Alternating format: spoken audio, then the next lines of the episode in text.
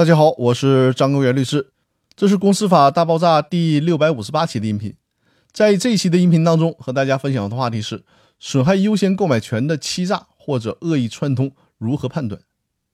怎么来判断股东转让股权的时候是不是和第三方恶意串通，从而侵害了其他股东的优先购买权呢？这个恶意串通的标准是怎么认定的呢？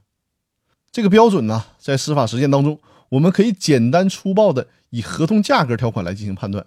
比如说，隔壁老王骗小明说他要以一百万元的价格出让股权，导致小明觉得股权价格太贵了，放弃了优先购买权。可是实际上呢，隔壁老王并没有向购买他股权的李富贵索要一百万，而只是收取了李富贵二十万。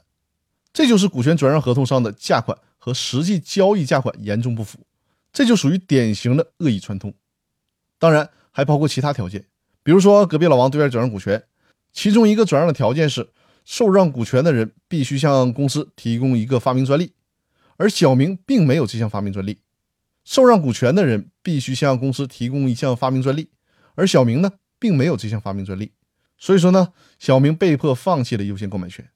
后来，隔壁老王把这份股权卖给了第三方李富贵，但实际上呢，李富贵除了支付股权转让价款以外，并没有向公司提供任何的发明专利。这种情况下。也可以理解为隔壁老王属于欺诈或者是恶意串通，损害了小明的优先购买权。以上就是损害优先购买权存在的欺诈和恶意串通行为的判断方式。